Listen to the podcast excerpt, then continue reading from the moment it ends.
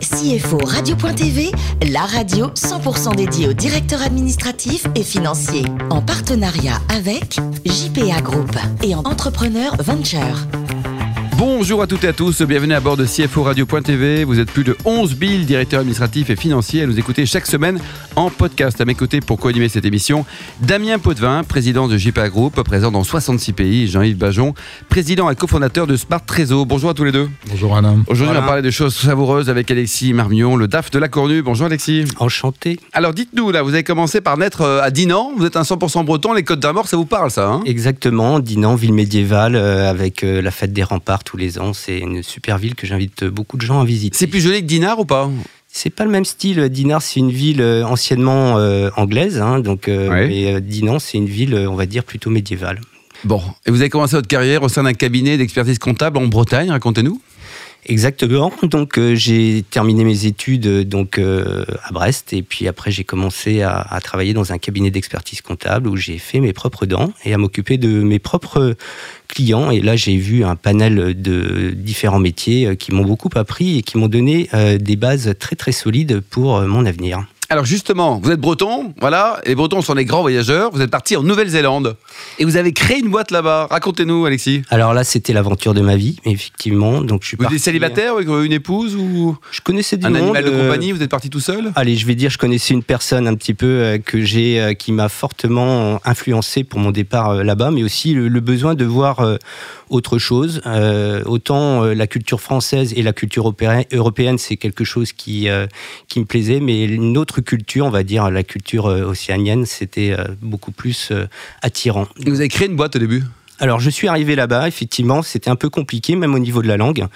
Euh, donc, mon anglais était correct, mais euh, comme vous le savez, On ne parle pas le breton en Nouvelle-Zélande. Ouais, c'est Ah, mais c'est c'est un dingue comme pays quand même. hein. C'est- Vous parlez breton, vous, Damien, ou pas? Parce que les Côtes d'Armor, ça vous parle aussi. Hein Kenavo, Alain, Kenavo.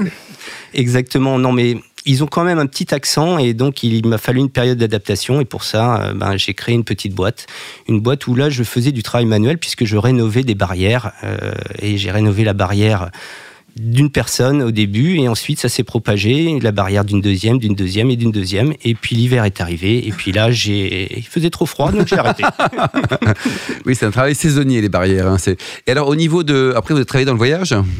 Alors après j'ai intégré, donc j'ai cherché dans ma dans ma branche euh, et j'ai intégré une société, euh, une agence de voyage qui s'appelait euh, Asia Pacific World Travel, donc qui avait euh, des, des petites filiales un petit peu partout en, en Nouvelle-Zélande et donc qui s'organisait, qui s- qui qui se chargeait d'organiser en fait des, euh, des voyages un peu partout dans le monde, en Australie aussi, euh, voilà. Est-ce que vous êtes allé voir au moins un match des All Blacks? Parce que quand on est en Bien sûr, Nouvelle-Zélande pendant trois ans. sûr, euh, Lequel? bien sûr. John Alomou, mais Oh c'était Andrew Mertens, je ne sais pas si vous connaissez, des, euh, euh, numéros 10. euh, Bien sûr. très, euh, Ils sont extraordinaires ces gens. hein. Ah. Alors 1999, ça y est, Six, c'est le retour en France. Vous intégrez Europe Sécurité. C'était dans quel secteur d'activité ça? Métallurgie, donc détection incendie. hein. donc là, effectivement, il demandait une personne qui était bilingue. Donc c'était tout à fait moi, avec un peu d'expérience anglo-saxonne. Donc j'ai intégré ce groupe et puis j'ai progressé dans, dans cette société-là. Et après, donc la Cornue depuis 2011. Alors un mot sur, sur l'historique. hein. C'est une marque iconique, la Cornue, avec un directeur général France et Monde d'ailleurs qui est formidable. La Cornue, c'est une entreprise attachante. Euh, J'y suis depuis euh, fin 2010, Et la boîte a été créée quand? 1908. 1908, c'est fou. hein, Albert Dupuis, euh, 1908. Donc c'est une société euh, en fait euh, qui, euh, lorsque vous regardez les produits euh, qui y sont fabriqués, euh, vous avez juste des yeux euh, ébahis. Bah c'est oui. juste euh, formidable. Donc euh, on fabrique euh, à Saint-Ouen-l'Aumône. On a une, euh, une usine à Saint-Ouen-l'Aumône euh, qui fabrique une, des châteaux.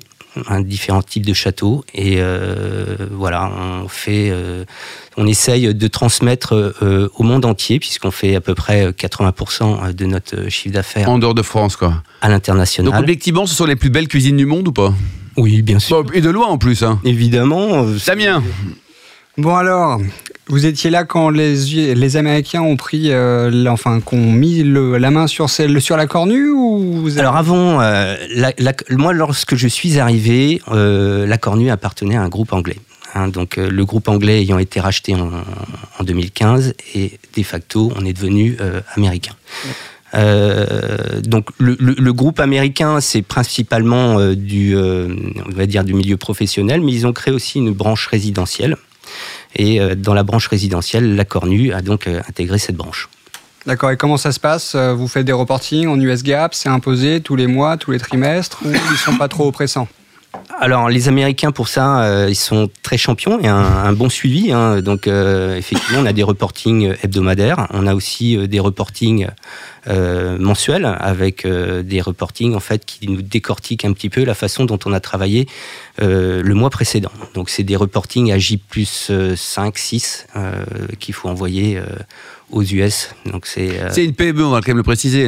La, marque est, mondiale, mais c'est une PME qui, qui euh, tutoie quoi, les 20 millions d'euros de chiffre d'affaires?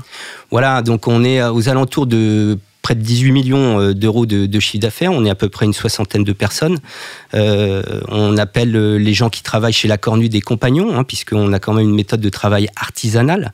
Euh, c'est quand même euh, quelque chose euh, avec, même si on est une petite société, on rayonne quand même dans le, dans le, dans le monde entier, pas seulement à l'international, enfin pas seulement 80% à l'international, mais ça veut dire aussi 50% de notre chiffre d'affaires aux États-Unis, ah en Chine, au Moyen-Orient, un peu partout dans le monde en fait. Damien? Et comment vous pilotez vos activités internationales en termes de reporting? C'est vous distribuez dans des points de vente, des clients finaux directement, ou vous envoyez sur un, sur un centre de distribution? Alors la Cornue a un réseau de revendeurs, hein, euh, donc un peu partout euh, dans le monde. C'est des revendeurs euh, qui veulent distribuer notre marque.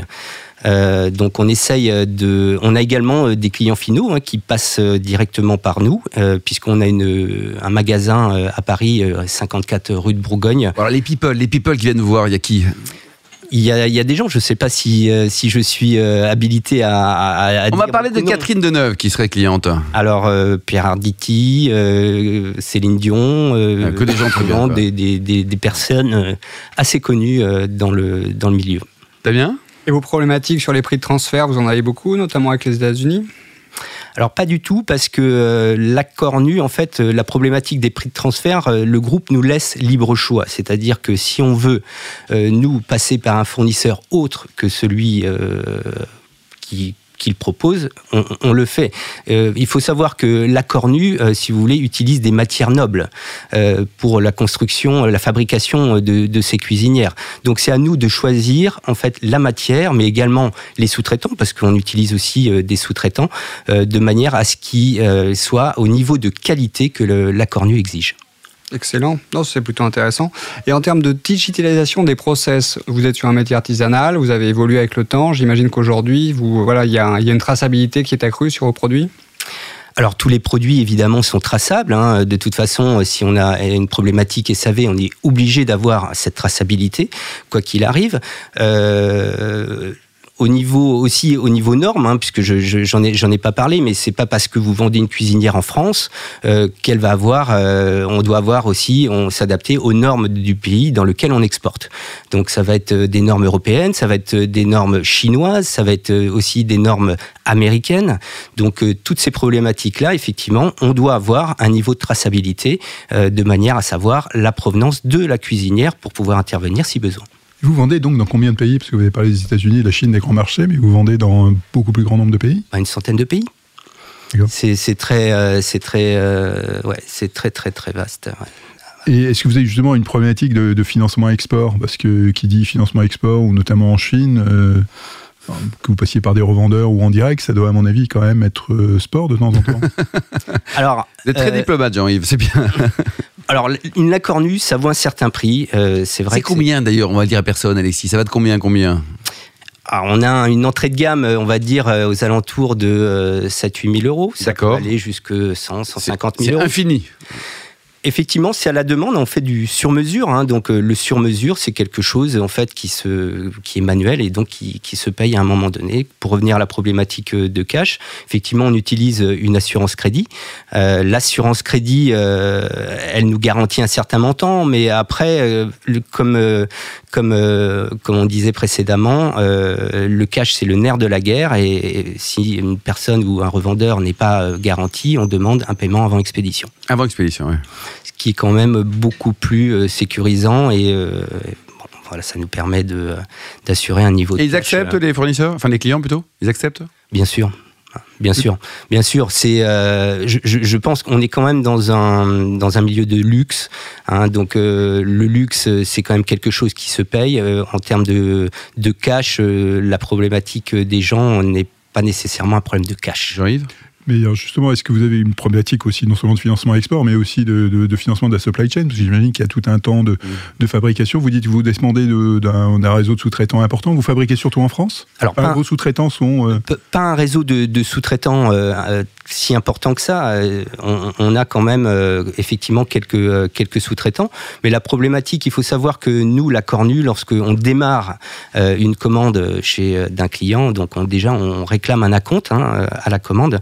Euh, donc euh, généralement, c'est ce qui nous permet euh, de lancer la fabrication et d'être bien sûr que c'est ce que le client veut et à commander. Quoi. Donc ça évite aussi euh, euh, des erreurs. Il faut savoir qu'une, pour être précis, puisque c'est euh, c'est quelque chose qui est fait à la main, encore une fois, à partir du moment où on, on a un acompte, ça veut dire que la commande est validée et on sait exactement ce que veut le client.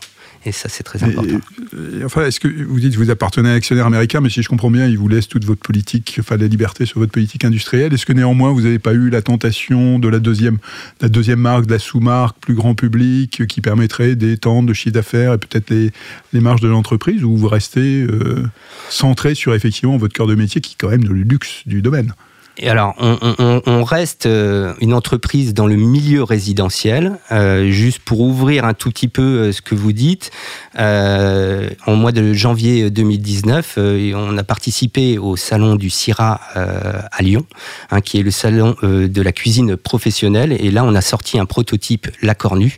donc en B2B, là, hein, donc en, pour, les, pour les pros, quoi. Exactement, pour pouvoir équiper des restaurants de, de luxe. C'est bien, c'est un nouveau marché là. Hein. Et alors si demain je vais offrir à, à Jean-Yves et Damien une petite euh, un, un, cuisine la, la cornue, le délai c'est combien C'est combien le délai? Alors le délai est, est, est variable, mais euh, il faut compter entre 6 et 8 semaines à peu près. Ah, ça va, Damien? Non, mais merci Alain pour le cadeau. Ah, surtout à la clôture, le suivi des encours de production, c'est assez compliqué, non Vu, vu qu'on est sur quelque chose de très manuel. Où c'est standardisé, vous arrêtez avant la clôture, stop, on, a, on pose le crayon. Alors effectivement, on a un planning, hein, on a un planning de finances, hein, puis euh, le planning de finances nous permet de connaître par rapport à notre système d'information quelles sont les cuisinières, l'état d'avancement euh, des cuisinières euh, qui vont sortir ou qui ne sont pas encore sorties. Donc mmh. effectivement, on a un système d'encours euh, qui est calculé euh, par rapport à ça. Alexis, la cuisine, ça vous connaît? C'est génétique? Le papa avait une étoile Michelin? Ouais, mon père, euh, mon père et ma mère avaient un, un restaurant à, Dinan en Bretagne, hein, donc. Vous êtes très très breton quand même. Hein Ouais, un petit Mais peu. ils sont super les Bretons, bravo. Et alors ce restaurant, qu'est-ce qu'il est devenu? Alors il a été, euh, il a été vendu. On a encore euh, les murs, mais euh, effectivement. Bah, c'est un bon placement les murs, non? C'est tout à fait, c'est tout à fait vrai. il faut juste que effectivement le type de cuisine ne s'est pas reproduit comme c'était avant. Avant quoi. Alors vous, à titre personnel, il paraît que vous êtes champion olympique de la préparation du magret de canard à la purée de pommes de terre. C'est ce qu'on m'a dit. Alors effectivement, j'adore euh, le magret de canard, surtout quand il est bien cuit. Euh, et puis c'est pour ça que les, euh, la, la, cuisson est, est, très très importante. Et c'est pour ça que je, je, suis très content de travailler aussi pour la cornue, puisque les fours sont, sont très très précis. la cuisine, le, le, magret de canard, j'adore. j'adore aussi tout ce qui est ben, les produits de la mer, les Saint-Jacques, le homard quand je peux en acheter, le crabe, enfin tout ce qui. Ça y est, on a faim grâce à vous là, on a faim. Là, Et alors pour terminer, pour digérer un peu tout ça, vous préparez un triathlon? Ouais, alors euh, je suis content. euh, bah, je, je vous ai vu euh, à la Marty la dernière fois quand vous aviez invité Philippe Augier. Ah oui, le maire de Deauville, le maire de Deauville, puisque la prochaine fois, au mois de juin, le 23 juin, là, je vais participer au triathlon de Deauville. Très bien. Eh ben, je pense qu'on va, on va s'y voir. Merci à vous, Alexis. Merci, Damien, également. Merci, Jean-Yves. Fin de ce numéro de CFO Radio.tv. On se retrouve mercredi prochain à 14h avec un nouvel invité.